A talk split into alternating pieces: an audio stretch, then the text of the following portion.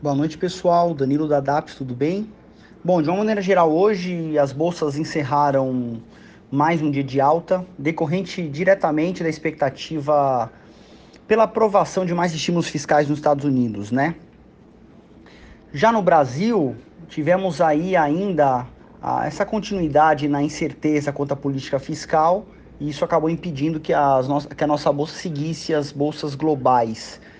Aqui também tivemos o PMI industrial, que veio muito bom, um resultado um pouco melhor do que o mercado imaginava, mostrando que de fato a nossa economia está no trilho certo de retomada.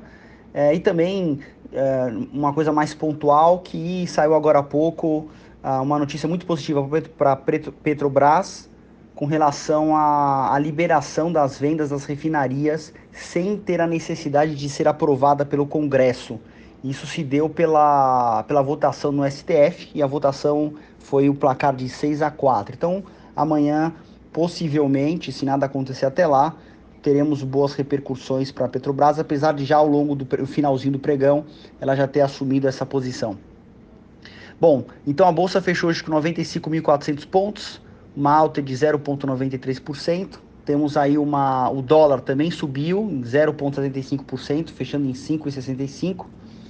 Uh, falando das altas, hoje tivemos a IRB mais uma vez, com uma alta destacável de 8% aproximadamente. A Cogna também com uma alta de 6,5%. A Multiplan com 5,7%, um pouco relacionado aí a, a esses dados macroeconômicos.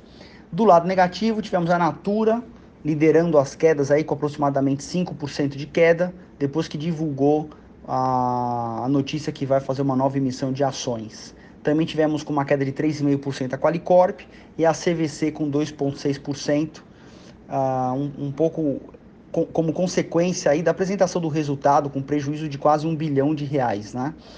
Bom, de uma maneira geral é isso. Tendo mais novidades eu mando por aqui. Um abraço a todos, boa noite e até amanhã.